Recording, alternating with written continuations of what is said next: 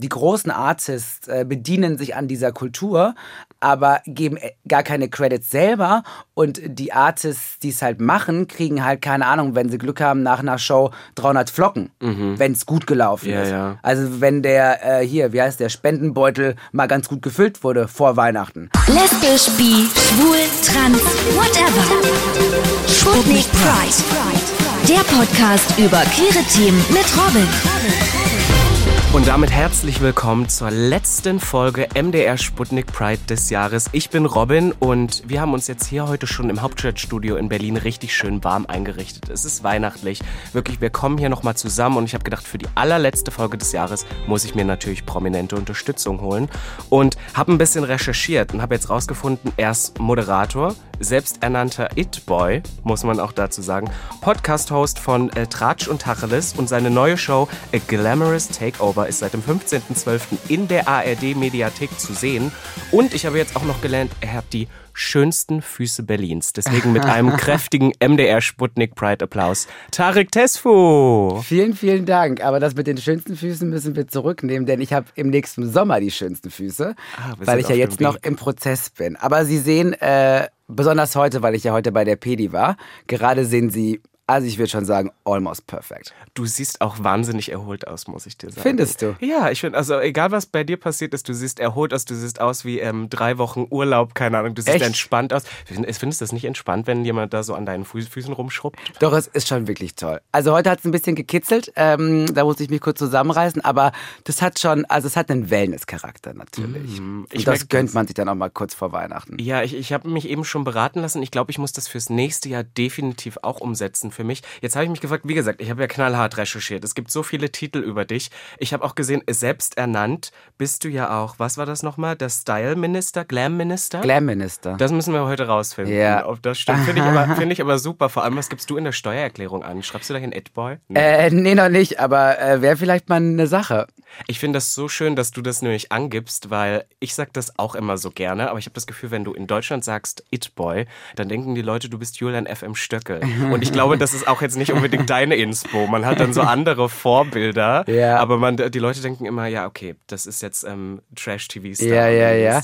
Na, ich habe mir einfach gedacht, also die große It-Girl-Ära, mhm. ähm, da haben mir halt einfach It-Boys gefehlt. Und ich dachte mir so, okay, äh, ähm, warum sind denn ausschließlich Frauen It-Girls. Und damals wurde ja auch vergessen, dass diese Frauen viel, viel mehr waren als das, äh, was ihnen so zugeschrieben mhm. wurde, mhm. sondern auch knallharte, also Paris Hilton, Kim Kardashian und Co. Einfach auch knallharte Geschäftsfrauen am Ende des voll, Tages. Voll. Und deswegen wollte ich diesen, diesen Begriff mal ein bisschen umclaimen und einfach sagen, jeder Mensch kann ein It-Mensch sein. Also ich bin halt auch ein It-Boy. Ja, also mit den Füßen hast du auch definitiv den It-Faktor. Siehst du, ich komme, ich verliere mich da immer wieder hin. Ich du muss sagen, besessen von meinen Füßen. Ich bin jetzt schon besessen. Dabei habe ich sie noch nicht mal gesehen, sage ich dir ehrlich. Ich kenne dich aber tatsächlich schon relativ lange. Ich glaube, ich habe dir das mal vor einem halben Jahr oder so habe ich dir das aufgedeckt, dass ich früher mal in ich kann es gar nicht mehr genau beschreiben, im Coworking Space war ich mal ähm, Praktikant und da gab es auch oft so Panel Talks. Und da hast du damals schon Panel Talks gemacht. Der Look Echt? war damals noch ein bisschen anders, aber du hast ja schon damals über super äh, vielfältige Themen gesprochen, sowas wie über Gender, über Rassismus und so. Und ich würde manchmal fast behaupten, das war zu einer Zeit, wo das noch nicht so trendy war wie heute. Ja. Wie bist du denn dazu gekommen? Ähm, also ich habe mal studiert oh. ähm, und zwar, aber natürlich auch abgebrochen also nicht zu Ende, weil ich ja, weiß, ja. okay, Leute, also das ist mir alles ein bisschen zu, zu banal dann doch auch. Ähm, und Gender Studies habe ich damals studiert. Und ähm, damals war für mich halt klar, weil ich auch ähm, Medienwissenschaften studiert habe, dass ich ganz gerne Gender und also Feminismus und ähm, dieses Mediending einfach kombinieren möchte. Und dann bin ich beim Fernsehen ähm, als Praktikant gelandet und dachte mir dann irgendwann so, okay, Leute, also sind tolle ModeratorInnen hier, aber das kann ich doch vielleicht auch und habe dann eine eigene Videokolumne ähm, kreiert. Tareks Genderkrise hieß die damals, 2015. Und das war so der Startschuss für alles. Boah, ich, ich muss gerade sagen, ich habe gerade genau deinen Wikipedia-Eintrag oder so vor Kopf gehabt. Du hast sogar mit den Zahlen, du, du, du kennst deine Vita selber sehr, sehr ich hab, gut. Witzigerweise, ich habe keinen Wikipedia-Eintrag. Aber es sind andere, andere Seiten, die über dich berichten, glaube ich. Ich habe auch keinen Wikipedia-Eintrag. Ich könnte, kann ich irgendjemand hier mal zuhören und mir einen Wikipedia-Eintrag machen? Kann man das so aber vorher bei mir machen? Das kann man schon selber machen. Aber ich fände es auch irgendwie cute, wenn es jemand anders machen mhm, würde. Ich würde es halt ge gern, gerne vorher noch redigieren kurz. Ja? Weil ähm, am Ende des Tages, ähm, also mein Geburtsdatum sollte da auf jeden jeden Fall nicht drin stehen und wenn dann nur mein Fake-Geburtsdatum. Ähm, ich habe auch gehört, du gibst nur an 25 ja, plus. Ich bin 25 plus. Finde ich Ich sehr finde auch sympathisch. 25 plus. Ich bin 25. Das Dann sind wir gleich alt. Das plus, Wunderbar. bist du wirklich 25? Ja. Ich hasse dich. Naja, 25 und bald auch plus. Also aber äh, zum Thema, zum Thema Wikipedia-Eintrag. Ich habe sowas nämlich auch nicht, aber bei mir ist es viel, viel schlimmer. Ich war mal in so einer ähm, Fernsehshow, wir hatten, glaube ich, mal drüber geredet, Prince Charming gewesen. Und dann äh, gibt's glaube ich, von RTL oder so, gibt's so eine Seite, die heißt VIP.de. Und der Name ist Uh. Programm.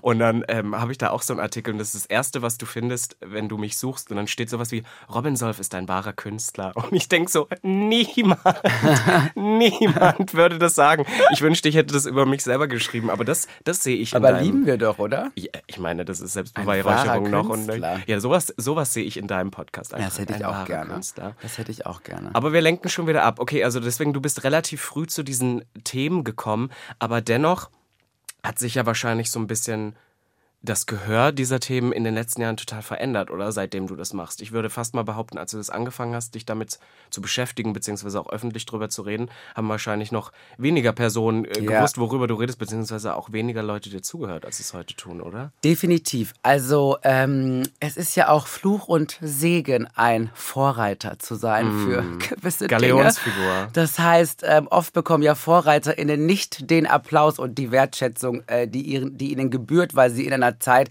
wo alle anderen noch über andere Themen sprechen, ähm, schon Themen setzen. Und natürlich war ich aber damals so sehr, sehr stark beeinflusst durchs Missy Magazine, ähm, die eigentlich wenn ein Jahr davor oder fast zeitgleich mit mir auch raus sind. Ich glaube, ein bisschen doch ein Jahr vorher, wenn nicht sogar zwei.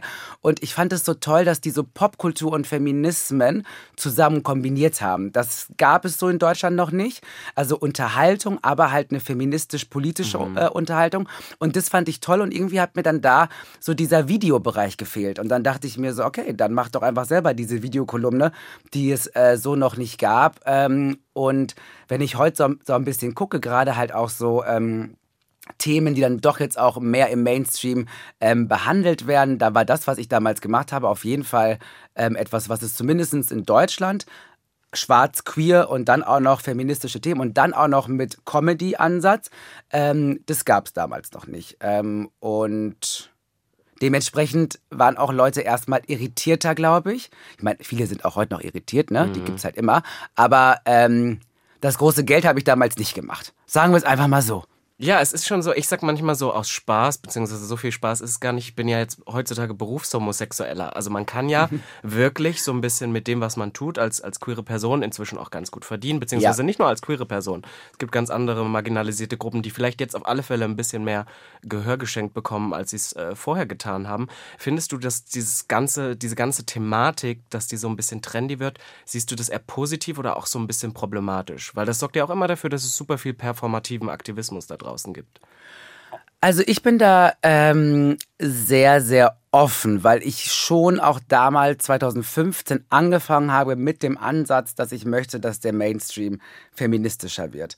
Ähm, und ich kann das total nachvollziehen, wenn Leute ähm, diesen Weg nicht so gerne gehen wollen, weil sie halt sagen, dadurch werden äh, Subkulturen, das wird dann einfach, das wird dann nur noch Kommerz, das ist irgendwie zu kapitalistisch, ähm, man kann queer sein, nicht mit einer Marke verbinden, rababa, rababa. Ähm, also ich verstehe, was diese Menschen sagen, es ist aber halt einfach nicht mein Weg. Ähm, ich glaube, gerade auch als schwarze Person, ist so auch das Thema Repräsentation, gerade auch mit großen Marken, einfach etwas, was ich mir als kleines Kind einfach so krass gewünscht habe. Und ich ähm, das heute total feiere, wenn halt auch politische Leute mit großen Marken ähm, zusammenarbeiten, weil natürlich machen große Marken viele Fehler immer noch, aber am Ende des Tages arbeiten da auch Menschen, auch queere Menschen und die pushen da schon von innen auch ziemlich viele gute Sachen und wenn ich das Gefühl habe, dass ich genau in so einem Environment halt bin, dann habe ich gar kein Gef äh, Problem mit ähm, allen Marken dieser Welt zu arbeiten und schon gar nicht mit Gucci, Prada und Balenciaga, die mal bitte auch mal anrufen könnten, ne? Ja, definitiv. Die machen es uns aber schwierig. Ich fühle dich da tatsächlich. Ich habe auch immer das Gefühl, natürlich guckt man da manchmal links und rechts und denkt sich so verleiert innerlich die Augen, weil ich glaube, dir wird es ähnlich gehen wie mir. Man hört halt sehr oft, auch gerade auf Social Media, immer wieder die gleichen Sprüche. Das wirkt manchmal irgendwie wie in der siebten Klasse, die Mutmacher Sprachsätze im Lernmethodenunterricht oder so, wo du denkst so, nee, aber was denkst du jetzt wirklich? Ja. Aber ich denke immer, am Ende ist es ja auch zielführend. Und du hast es eben schon so gesagt, du bist jetzt eine Person, die ist schwarz und queer. Und ich glaube, eine Person wie dich zum Beispiel auch irgendwo mit einer Marke kooperieren zu sehen, als eine junge, schwarze, queere Person in Deutschland vielleicht auch, ist ja auf alle Fälle eine Sichtbarkeit, die es, glaube ich, als wir Kinder waren, noch nicht gab. Ne? Ja, zu 100 Prozent. Ich finde auch, es gibt ja auch viele queere Menschen, auch das ist auch vollkommen richtig, die so ähm, mit dem Pride-Monat Probleme haben, mhm. wie der Pride-Monat jetzt mittlerweile auch schon sehr, sehr stark äh, Kommerz geworden ist. Also große Brands machen Kampagnen ähm, und holen sich halt queere Leute ähm, rein und am Ende des Tages, wie gesagt, ich verstehe die Kritik, aber erstens mal verdient man damit oft sehr, sehr viel Geld. Mhm. Das heißt, alles, was ich ähm, vielleicht sonst mache an ähm, Dingen, die vielleicht im Mainstream nicht bezahlt werden, kann ich mir über so welche Kooperationen einfach auch nehmen. Das heißt, ähm, das finde ich auch einen Moment von Empowerment. Also wenn die mir dieses Geld halt geben wollen, dann nehme ich das ähm, und nutze das für andere gute Dinge, ähm, die vielleicht außerhalb des Mainstream äh, passieren. Und ich denke immer daran auch, weißt du, wenn dann so ein kleines Kind oder ein Jugendlicher, eine Person, die halt selber queer ist, die von dem ganzen politischen Fem Feminismen, Kapitalismuskritik vielleicht gar nicht so viele Ahnung hat, weil sie es auch noch mhm. gar nicht muss und einfach jung ist, aber halt einfach weiß oder merkt, dass sie queer ist und die sieht halt dann auf großen Plakaten ähm, die Pride-Flagge. Da muss ich schon sagen, Leute, da muss man vielleicht mal kurz die Kirche im Dorf lassen ähm, und einfach sagen, das hat eine Strahlkraft, besonders für jüngere Menschen, die irgendwie noch auf dem Weg sind, äh, sich zu finden. Voll. Ich glaube, wir unterschätzen auch manchmal, die Macht von solchen einfachen Symbolen. Ich spreche sehr, sehr gern auch immer über das Thema Mode in dem, was wir tun. Ich habe irgendwie auch vor, also ich habe mich immer gerne irgendwie ein bisschen wild gekleidet und ich muss auch sagen, in so in den letzten zwei Jahren ist das ein bisschen arg abgedriftet. das, das gebe ich schon zu. Und ich glaube, es bei dir, dein Look hat sich über die letzten Jahre ja auch extrem evolved und du siehst ja jetzt auch anders aus, als du noch vor drei, vier Jahren im Coworking Space ähm, Talks gehalten hast. Und ich glaube, dass wir auch manchmal unterschätzen, was auch das für eine Strahlkraft hat, weil auch das ich meine, keine Ahnung, ein Tarek Tesfu in einem Kleid oder ein Robinson irgendwie im Rock und das sehen Leute da draußen, das ist ja, ohne dass du überhaupt den Mund aufmachst, schon ein sehr krasses, auch politisches Symbol, ich kann gar nicht mehr reden, politisches Symbol an sich. ja, auf jeden Fall und das, und das liebe ich auch daran. Ich habe irgendwann gemerkt, das war auch der Moment, wo das Thema Mode und Make-up ähm, sich immer stärker auch in meiner Inszenierung irgendwie ähm, immer mehr sichtbar wurde, dass ich ein bisschen müde war, permanent zu erklären, was Queerfeindlichkeit mhm, ist. Mhm. Oder permanent den Leuten zu erklären, dass es auch Rassismus in Deutschland gibt. Weil es gibt einfach Leute, die wollen es einfach nicht wissen. Und da muss ich auch loslassen. Die werde ich nicht erreichen, die will ich auch gar nicht erreichen. Und da muss man auch ein bisschen auf die eigene mentale Gesundheit gucken. Und ähm, das war halt der Moment für mich, wo ich gesagt habe, dass ähm, und das hast du eben auch gesagt, dass der Moment, wo ich mich schon kleide, wie ich mich kleide oder schminke, wie ich mich schminke oder schminken lasse, denn liebe Leute, ich mhm. kann mich gar nicht schminken, ähm, das machen immer ganz viele andere tolle Leute, ähm, dass das auch schon politisch ist. Und dass auch, so, sobald ich einen Moderationsjob mache, wo ich nicht über Queer, wo ich nicht über Rassismus spreche, auch das ist schon politisch in diesem Land, wenn ich als schwarze, queere Person das mache. Ähm, und da möchte ich gerne hin, dass dass ähm, queere und nicht weiße Menschen oder Menschen, die von anderen Diskriminierungen betroffen sind, dass sie eben nicht nur Sichtbarkeit bekommen, wenn sie aufklären. Und es gibt die, die wollen aufklären, go for it. Es gibt aber auch die wie mich, die gar keinen Anspruch mehr haben, daran aufklären zu müssen. Und da würde ich mir einfach wünschen, dass das Mediensystem das mittlerweile auch checkt und nicht nur anruft, wenn wieder die Rassismuskacke irgendwie am Dampfen ist. Ich weil die dampft total, eh den ganzen Tag, liebe Leute. Ja, sowieso. Aber ich finde das total spannend, was du sagst, weil es geht mir manchmal ein bisschen ähnlich. Ich habe auch immer, also ich habe mich immer auch eher als entertainende Person jetzt gesehen. Ob andere Leute das auch so sehen, ist ja, sei ja erstmal dahingestellt. Aber du bist das Künstler. War Künstler, oh, durch Künstler. und durch, ein wahrer Künstler. Nein, aber so, so habe ich mir das immer gedacht. Und dann hatte ich auch irgendwie mal so eine Plattform bekommen, weil die Leute gecheckt haben, oh, der kann ganz gut reden. Und vor allem zur Pride-Zeit, vor allem dieses Jahr, in diesem Jahr habe ich halt gecheckt so, boah, irgendwann, ich, ich konnte es nicht mehr hören. Ich saß dann beim zehnten Talk zum Thema Queer, Diversity, bla bla bla. Und dann saßen auch Leute, die einfach wieder die gleichen zehn Sätze gesagt haben, die man das ganze Jahr gesagt hat. Und ich habe dann auch teilweise manchmal mitbekommen, boah, ich erzähle so langsam Bullshit. Also ich, natürlich meine ich das, was mhm. ich sage, aber ich sage das jetzt zum zehnten Mal im gleichen Wortlaut, ja. dass ich selber gar nicht mehr ernst nehmen kann. Und ich finde es schön, was du sagst, dass es auch mal eigentlich für uns auch mal was ganz Tolles wäre, einfach mal was zu machen, was damit nichts zu tun hatte. Weil das wäre nämlich auch eine meiner Fragen gewesen, weil ich habe das Gefühl, du bist auch eigentlich Entertainer durch und durch. Trotzdem hat man dich oft im Kopf für sehr viele ernste Themen. Gibt es das, was du, wo du sagen würdest, das würdest du gerne mal was äh, machen, was damit gar nichts zu tun hätte? Also, gut, dass du fragst. Ähm jetzt, jetzt kommt die Liste. Also, erstmal finde ich, Guido Maria Kretschmer ähm, hat jetzt jahrelang einen tollen Job gemacht. Mhm. Gib mir verdammt nochmal Shopping Queen. Das Gib mir einfach Shopping Queen. Und ähm, ich bin großer Fan von Guido Maria Kretschmer. Nichtsdestotrotz finde ich manchmal ähm, im Punkto Bodyshaming äh, einige Kommentare ja, ja. ein bisschen wild, lieber Guido. Trotzdem viel Respekt und Liebe für dich an dieser Stelle. Aber das würde ich zum Beispiel anders machen. Zum Beispiel. Ich würde es mhm. ein bisschen, ich würde es ein bisschen ne? ohne dass ich sage, aber ich würde es dann doch auch wieder ein bisschen politischer und ein bisschen queerer und ein bisschen feministischer machen, ohne dass das ein großes Thema ist. Ich würde einfach sagen, zieh an, was du willst. Ja, ja? Und wenn du die Beine hast, die du hast, dann hast du halt die Beine, die du hast. Und wenn du Bock hast, die zu zeigen, dann zeigst du die. Egal, was irgendwelche ähm, Bodytypes äh, ja, ja, einem irgendwie festlegen wollen von irgendwelchen Leuten, die noch nie mit uns gesprochen haben. Also das würde ich gerne machen, Shopping Queen. Dann habe ich letztens witzigerweise ähm, eine kleine Kochshow moderiert und war so, ich hätte jetzt auch mal gerne eine richtige Kochsendung. Weil, Echt, ja? Ja, ich kann halt, ich kann, über, ich kann überhaupt nicht kochen. Natürlich nicht, ja, ich auch nicht. Ich habe auch den Thymian mit dem Rosmarin verwechselt, aber das sind starke Momente. Ja, weißt du? Das die helfen sind, in so einer so, Show. Das sind starke ja, ja. Momente und dann würde ich halt einfach mit so Leuten, die ich cool finde, die müssen halt dann schon kochen können ähm, und am Ende des Tages stehe ich wahrscheinlich eh nur hübsch rum und trinke ein Glas Wein und, und lass mich. Eigentlich lasse ich mich vielleicht dann doch lieber bekochen. Egal. Müssen wir noch ein bisschen rausbekommen. Und dann hätte ich, oh, ich hätte auch so gerne eine ähm, Umstyling-Show. Mhm. Oh, das würde ich lieben, so wie die Vorher-Nachher-Show von früher. Kennst du die noch oder bist du dafür zu jung? Was heißt denn die vorher? Wie hießen die? Natürlich schön, nein. Was? Nein, die, das hieß, das, ja, das war schon die falsche Antwort. Ja. Das war die Vorher-Nachher-Show. nicht auf RTL 2. Das lief im Öffentlich-Rechtlichen, glaube ich. Oder auf RTL, ich weiß es nicht mehr. Aber es war nicht mit, mit Ola Kock, äh, nicht mit Ulla Kock am Ring, sondern mit ähm, auch so einer, ah, egal. Aber auf jeden Fall, vorher, vorher nachher Show ähm, wäre wär ich auch dabei. Ähm, okay, also die Liste ist lang. Ich habe tatsächlich ehrlich gesagt, du bist doch auch so eine Popkulturmaus. Ich hätte dich ehrlich gesagt so irgendwas mit Musik oder so auch gesehen. Nein? Ähm, also Musik wäre auch nett. Ähm ich sag immer, mein Traum wäre es einfach mal, kennst du noch Ultimative Chartshow? Da sitzen doch dann immer diese Leute, die diese Songs kommentieren. Aber die haben halt teilweise also das ist dann so, süß, ne? das sind dann so Leute, die machen nichts mit Musik und haben, die waren mal in irgendeiner Trash-Show ja, ja, ja. Das wäre mein Traum, einfach da zu sitzen und das zu kommentieren. Ja, das so wie bei Ups die Punch-Show. Ja, genau mhm. sowas. Wie kommentiert jemand bei, bei Ups die? Nein, ich glaube nicht, aber so nach dem Motto und dann wirst du so eingespielt und sagst so, ach ja, so, zu dem Song, mhm. das wäre mein Traum. Mhm. Einfach mal was, was halt total so... Was Leichtes Ja, halt. so leichte Kost, Ja, ja, du? voll. Gib das, uns was Leichtes, Leute. Ja, ich finde das mega, aber wir müssen natürlich auch über deine neue Show sprechen. Ich habe ah, sie mir natürlich, vor, vom du so, ah ja, schon gar kein ist schon over. Ich schon wieder ja. vergessen, Leute. Schon wieder vergessen. Was habe ich denn da schon wieder gemacht? A Glamorous Takeover, mm. die gibt es jetzt seit dem 15.12. in der ARD-Mediathek. glaube ich.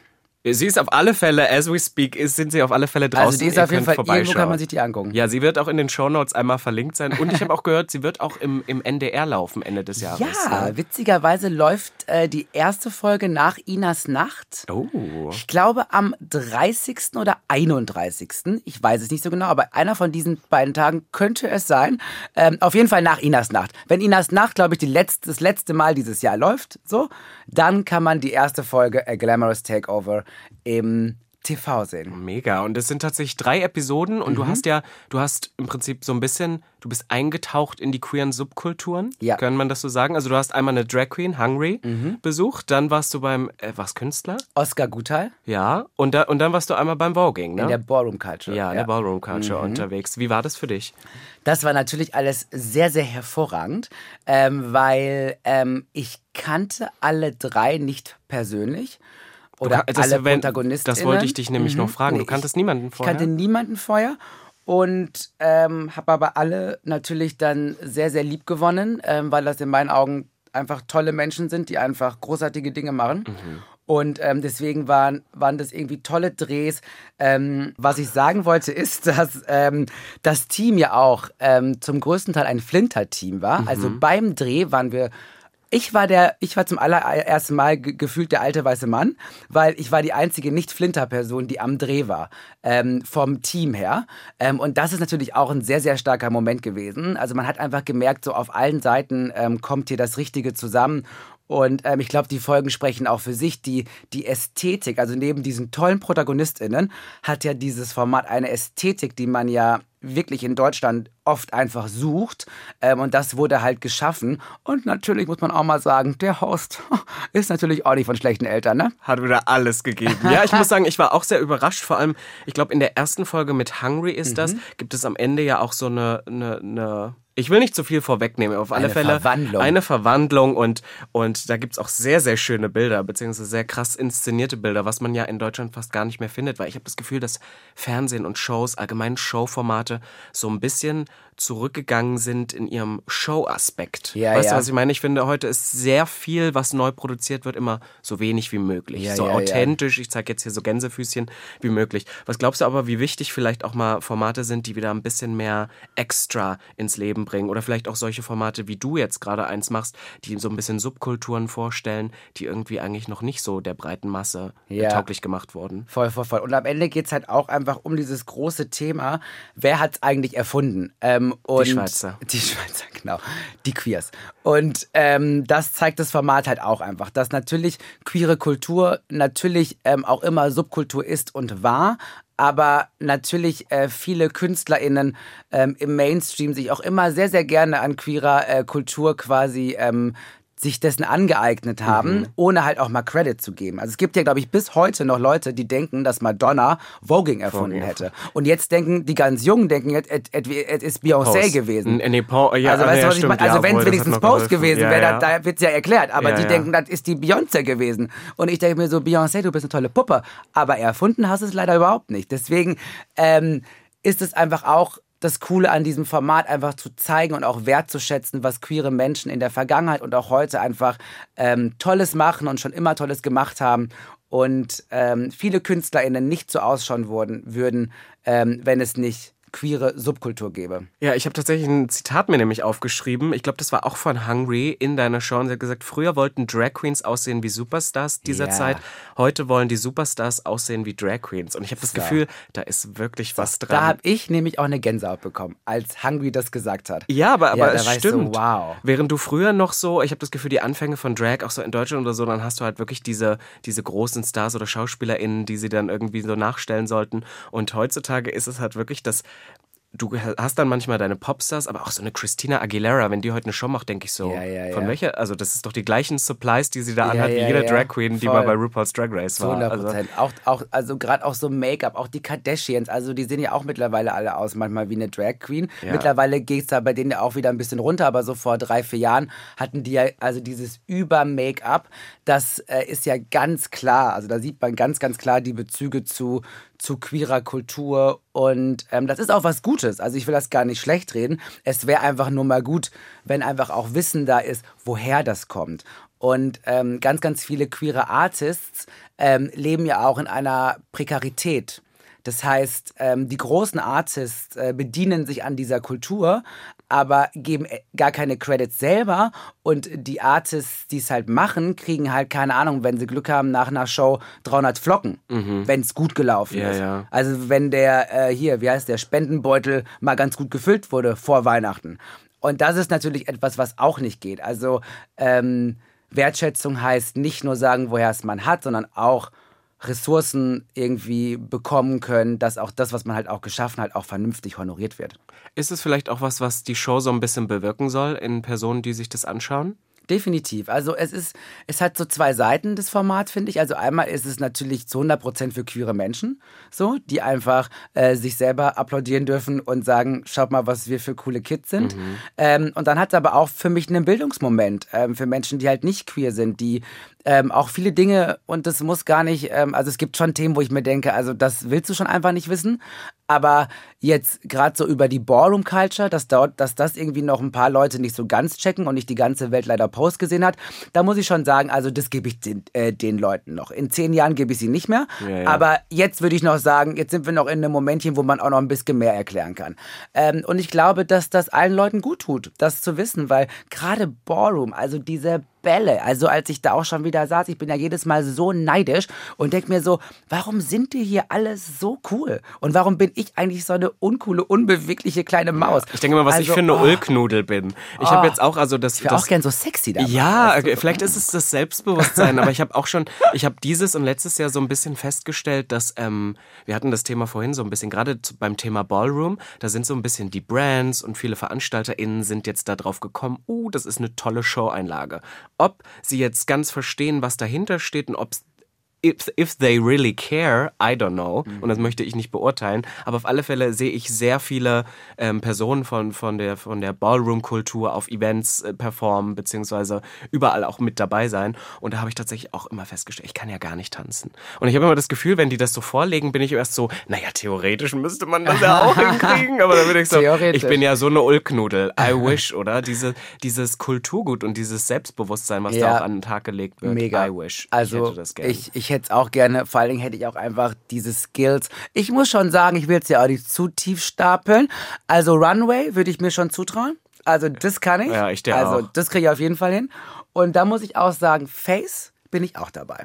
Ja. Weil da läuft man einfach nur nach vorne und macht die ganze ja, und Zeit macht so. so genau, man hält, Zeit. Ich muss jetzt einmal Mimik, so, ja, die, die Hände oh, so. so. Oh, ja. Also, und das schaffe ich wohl auch noch. Ja, du musst aufpassen. Ich habe ähm, letztens mal gehört, dass eine Person beim Ball mitgelaufen ist und auf der Treppe nach oben, also manchmal gibt es ja eine Treppe mhm. nach oben, gestolpert ist und dann war es auch schon vorbei. Oh ja, das, das könnte mir aber natürlich auch passieren. Weißt du, so rausgeputzt bis zum geht nicht mehr, denkst ja, du, ich habe jetzt alles geschafft. Selbstbewusstsein so, bis... Gib mir aus dem Weg und dann, bubam. vorbei. Aber was war für dich während der Aufzeichnung der bewegendste Moment? Der bewegendste Moment war auf jeden Fall wirklich so diese, die, dieser Talk von Hungry, also wie Hungry da wirklich so die Worte gefunden hat für das, was dieses Format auch einfach ähm, ausmacht. Ähm, nämlich, ja, früher wollten wir aussehen wie sie, jetzt wollen sie ausschauen mhm. wie, wie wir. Äh, das fand ich schon einen bewegenden Moment. Und ich finde auch bei Hungry sehr bewegend der Moment, äh, wo Hungry in, in die Heimat reist. Das war krass. Das und stimmt. im Drag zum allerersten Mal im Heimatdorf in Bayern ist.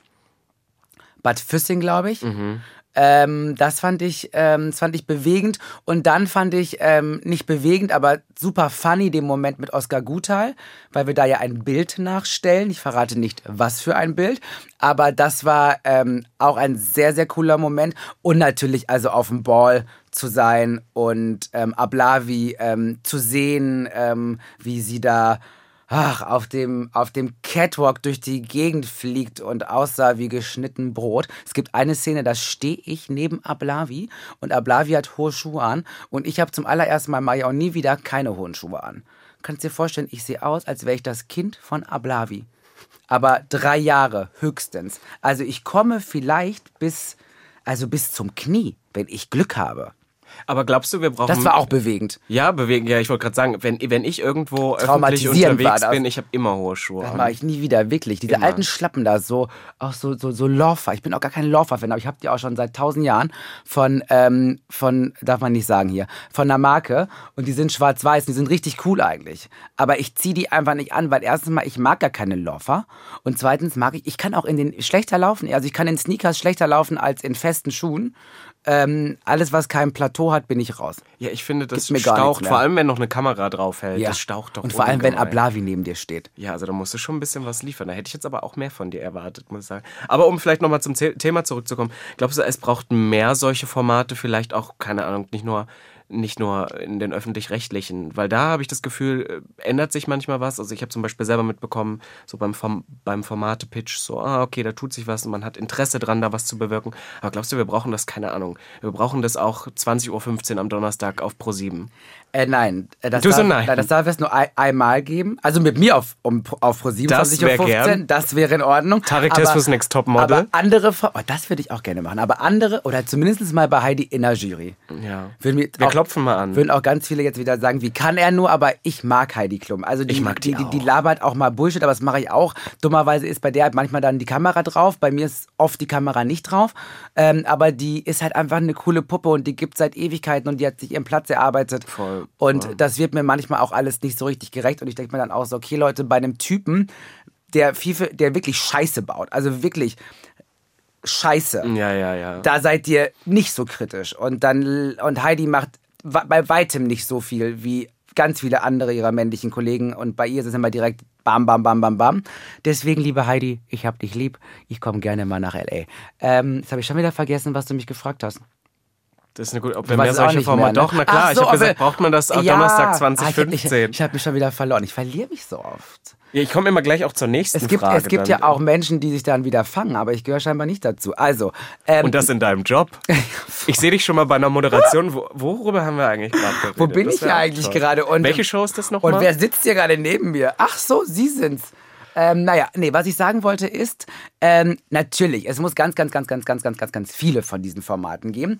Aber natürlich ist A Glamorous Takeover auch so etwas, ähm, was, ich, was ich natürlich als Host, es ist mir eine große Ehre, dieses Format äh, moderieren zu dürfen. Ähm, und nichtsdestotrotz ist es auch ein bisschen wieder genau das, was ich am Anfang latent kritisiert habe. Es ist ein queeres Format mit queeren Artists und ich bin queer und ich moderiere das. Ich mache das natürlich auch, weil ich es gut kann und ich bin krass dankbar dafür. Und ich würde A Glamorous Takeover immer wieder moderieren. Also da gibt es gar keine Frage. Aber nebenher hätte ich halt dann ganz gerne auch mal genau die anderen Formate. Deswegen, ähm, ja, trotzdem braucht es davon ganz, ganz viele Formate, vor allem auf Pro7. Ähm, und das fände ich toll. Jetzt habe ich gerade noch so drüber nachgedacht, weil wir gerade bei Heidi Klum waren. Äh, was hältst du von Cancel Culture? Weil ich habe immer das Gefühl, Tarek Tesfu ist eine Person, vor der hat man Respekt. Weißt du, was ich meine? Bei dir habe ich, hat man das Gefühl, vor dir hat man Respekt. Wirklich? Weil, ja, weil du bist jemand, du, wenn, wenn jemand was sagt, was dir nicht passt, callst du es out. Nicht im Internet. Das da, nee, nicht. Internet, du bist ja eh, du bist ja, ja da, eher da, still. Im Internet gibt's einmal alle fünf Wochen ein da Post. Da bin ich einfach just pretty. Ja, genau. Nee, also, ähm, ich, ähm, also, hm, wie soll ich das sagen? ich finde, Kritik ist immer wichtig. Mhm. Ich finde aber auch, dass Leute Fehler machen dürfen. Und ich finde auch, dass Menschen mehrmals Fehler machen dürfen. Niemand ist perfekt. Jeder macht mal einen Dummspruch. Es gibt Menschen, die haben natürlich, die haben bei mir keine Toleranz, aber deswegen würde ich trotzdem auch nicht bei denen in die DMs sliden oder den Vortrag halten. Ich, ich ignoriere die einfach, weil ich mir denke, ihr bekommt gar nicht die Energie von mir. Natürlich gibt es aber Leute, die halt schon auch dann öfters wirklich in die Rassismuskacke greifen, es überhaupt nicht verstehen oder queerfeindliche Scheiße labern. Und das ist total gut, dass es dann dort einfach Leute gibt, die sagen, Momentchen mal, 2022, it's over. Also es war noch nie cool, aber es geht jetzt schon mal noch mal weniger. Ich finde aber, es gibt einen Unterschied zwischen Leute kritisieren und sie canceln zu wollen. Mhm. Ich würde jetzt niemandem seine Daseinsberechtigung im Mediensystem wegsprechen wollen, außer die Person ist wirklich ein richtiger Wichser. Ähm, nur weil die Person mal Kacke gelabert hat oder nicht Kacke oder diskriminierenden Sachen gesagt hat. Weil, wie gesagt, ähm, ich habe eine relativ hohe Toleranz die muss aber auch nicht jeder Mensch haben, aber auch, weil ich weiß, wie fehlerhaft ich selber bin. Mhm. Das Ding ist halt, die Menschen kriegen es einfach nur nicht mit. Aber, aber wenn die Leute wüssten, was ich schon alles für eine Scheiße in meinem ja, Leben ja, gemacht habe, selbst gestern wahrscheinlich, dann würden die mich canceln bis zum geht nicht mehr. Das heißt, ich habe nichts davon, wenn ich das bei anderen mache, wenn ich selber weiß, und wir sind ja alle fehlerhaft. Deswegen sollten wir uns vielleicht äh, überlegen, ob es nicht sinnvoller wäre, mal bei sich selber erstmal anzufangen und auch mal Widersprüche aushalten zu können. Man muss nicht jeden Widerspruch klären, das funktioniert nicht, aber man muss akzeptieren, dass vielleicht andere Leute auch anders sind. Ja, ich habe manchmal das Gefühl, dass wir heutzutage auch gar nicht mehr Sachen in Kontext setzen. Wir geben ja. A, selten Leuten die Chance noch da, also ich sag jetzt allgemein, ne? Ich habe das Gefühl, nicht jeder cancelt ja auf die gleiche Weise, aber super oft ist das, also, wir nehmen dann irgendein Statement, setzen das in keinen Kontext und bewerten nur dieses Statement. Und manchmal würde ich mir einfach wünschen, dass wir so ein bisschen auch miteinander in den Diskurs gehen über sowas, oder? Voll. Und ganz oft ähm, finde ich auch, dass bei voll vielen Leuten, bevor ich da irgendwie in den Kommentarspalten was zu denen sagen würde, würde ich vielleicht dann erstmal versuchen, doch auch vielleicht in einer DM mal mit denen zu sprechen. Mhm. Und das passiert ja ganz, ganz oft gar nicht. Und ähm, dann ähm, reicht dann auch voll oft Leuten dann die Entschuldigung nicht, weil die dann, ich meine, oft ist die Entschuldigung auch wirklich beschissen, aber es gibt auch Entschuldigungen, wo, wo ich mir denke, Leute, ach, jetzt let's move on. Aber ich bin auch durch die Kardashians, ich muss auch ehrlich zugeben, und durch sehr, sehr viel ähm, ähm, Real Housewives gucken, auch sehr, sehr amerikanisch geworden. Weil da, da jemand baut Scheiße und dann sagst du halt einfach sorry und dann let's move on. Das ist wirklich Real Housewives. So, und ja, das ja. ist halt so, weißt du, du haust jemand eine rein und dann sagst du einfach sorry Und dann ist aber auch gut. Und dann wartet man, bis man das nächste Mal wieder eine reinbekommen hat oder haut einfach selber eine rein. Und dann schlägt mir jemand das Glas ins Gesicht. Alles schon passiert. Ähm, also dort. Ähm, das stimmt. Und das ist halt so, wo ich mir denke, oh, das, so fühle ich es halt gerade auch einfach ein bisschen mehr. Jemand entschuldigt sich und dann ist aber auch für den Moment erstmal gut. Und dann ja. soll bitte einfach alles erstmal weitergehen, weil oh, niemand weiß, wie auch die Personen sich dann in dem Moment fühlen. Und klar, es gibt eine Grenze, ne? Also wirklich, ich rede jetzt nicht von, von der AfD oder so, sondern wenn Leute einfach mal, und ich rede jetzt auch nicht davon, wenn Leute das N-Wort benutzen, sondern wirklich, wenn, wenn Leute einfach aus Unwissenheit einfach dumme Scheiße mal sagen. Bullshit ja, erzählen. Ja. Ähm, da würde ich mir ein bisschen mehr, ach, wie sagt man, ein bisschen mehr Empathie? Ja, ja. Empathie, ein bisschen ja. mehr Ruhe wünschen. Ja, ja, vielleicht wäre das manchmal so ein bisschen die, gerade in unserer Community auch so ein bisschen die richtige Herangehensweise. Aber weißt du, was ich mich zum Abschluss noch frage? Ja. Du bist ja auch, du so, ja, sehr gerne. Was du bist doch jetzt? auch eine Person, die sehr, sehr offen, sehr queer, sehr laut in der Öffentlichkeit steht. Hast du schon mal Anfeindungen bekommen von Personen? Die gesagt haben, dem war, äh, egal in welche Richtung. Auf Ob's Social rassistisch, Media. Homo, homophob. In, ja, ja, ja. Ich bin ja, also ich bin ja, ich bin ja ein Best Practice äh, für ähm, Hasskommentare und Shitstorms damals 2017, ähm, als ich noch die Genderkrise gemacht habe, aber auch beim ZDF äh, mhm. Jäger und Sammler für Funk moderiert habe. Liebe Leute, also diese ganzen Identitären sind mir, also die haben, die sind mir so auf die Pelle gerückt. Äh, im Internet und aber auch, ähm, ich weiß nicht, ob du dich erinnerst, es gab mal diesen jungen Typen, der war so 16 oder so, 15 und der hat ganz, ganz viele Leute in der Öffentlichkeit, ähm, hat der gedoxt. Also die Adresse veröffentlicht und ah, ja, ja, so, Jan. Böhmermann war mit dabei, mhm. ähm, PolitikerInnen, schieß mich tot. Und ich war dummerweise auch mit dabei. Das heißt, es gab eine Zeit, in der meine Adresse veröffentlicht wurde, meine privaten E-Mails, oh ähm, Oh, was war noch mit dabei? Also meine Steuererklärung. Damals habe ich noch sehr, sehr wenig verdient und ich war so, seht ihr Leute, so viel verdient man bei, beim öffentlich-rechtlichen ja, eben ja, nicht. Also wissen. so viel kriege ich da nicht und ihr beschwert euch die ganze Zeit, dass ich da von euch äh, die, äh, bezahlt Ja, werde und dann aber kacke bin. Ähm, Genau, das, das, das, das war eine ziemlich wilde Zeit, aber mittlerweile hat sich relativ, hat, es hat sich so gelegt, weil ich auch einfach sehr, sehr radikal bin. Also sobald ein Kommentar kommt, äh, der mir nicht passt, und das kann auch was sein, wie du, du das sieht scheiße aus, ähm, dann äh, lösche ich das und äh, blockiere auch sofort die Person. Ah, komplett weg. ja, und ich blockiere auch die Leute direkt, die es geliked haben. Machst du TikTok? Nee, noch nicht, aber ich werde jetzt bald mal 2023 ist mein TikTok-Jahr. Wirklich? Ja, da gehe ich mal auf TikTok zu den jungen Leuten. Ja, da bin ich schon, weil da ist ja nochmal ein ganz anderes Level an, an Meinung, möchte ich Ja. es jetzt einfach mal nennen. I'm ready. Ja? Ja, aber ich- da, so, da kommst du mit, da kommst du mit Blockieren nicht mehr hinterher. Gibt's da kein Blockieren? Doch, aber ähm, bei TikTok, also wenn, ich sag immer, bei TikTok ist Hass mit einem Erfolgserlebnis, zumindest für queere Personen, glaube ich, so gleichgestellt. Weil wenn ich in meinem Look oder so, ich poste irgendwie ein Video in meinem Look und es ist ja dann nun, wie es halt ist, sage ich jetzt mal. und wenn das erfolgreich wird, ne, dann habe ich natürlich auch sehr viele Kommentare von Leuten, was ist das, Digga? Und bla bla bla. Mhm. Und was ich arg krass finde, ist, dass die Leute, die reden nicht zu dir. Also ich habe das Gefühl, bei Instagram, bei, keine Ahnung, Facebook. Gibt's dann- Facebook noch? Ich glaube, oder? Ich habe dich Ja? da letztens noch gefunden. Ich bin nicht Nein, bei Facebook. Spaß, das war ein Oder Scherz. bin ich bei Aber Facebook? Ich habe keine Ahnung, ich habe keine Nee, Ahnung. Aber ich wäre noch gern bei Facebook. Das waren so tolle Zeiten 2005. weißt du, was das Schlimme ist? Die Chats gibt es immer Welt alle noch in Ordnung. Was? Da gibt's, es gibt die Chats, also diese Witz, Chats ja? auf Facebook noch, die, die man ja teilweise 2010 geschrieben Ich finde das Horror. Das hätte ich schon auch noch mal gerne. Kann Ah, ich vielleicht ein Buch draus schreiben. ja, vielleicht, da sind bestimmt noch die ein oder Aber andere. wolltest du jetzt noch was von TikTok Ja, sagen? pass auf. Jetzt und da sind die, da sind die ähm, Kommentare so gemein, aber sie reden halt immer über dich, als ob du nicht da wärst. Da kommst du dann manchmal gar nicht mehr hinterher. Okay. Aber damit kann man umgehen, glaube Okay, ich. gut. Weil du weißt ja, dass du dann erfolgreich bist. Ja, gut, ich, ich muss jetzt auch zu TikTok. Aber was macht man da noch mal? So Videos, ne? Ja, kannst ja mal ein bisschen tanzen oder so. Oh, ich verstehe das, ich verstehe TikTok einfach nicht. Das ist für mich so, ich fühle mich dann auch schon wieder so alt, obwohl ich ja 25 bin, aber Plus. da, da merke ich so meine alte Seele in mir. Ja, ich muss sagen, mir geht's aber ähnlich. Also ich, ich mach's, aber jetzt auch nicht,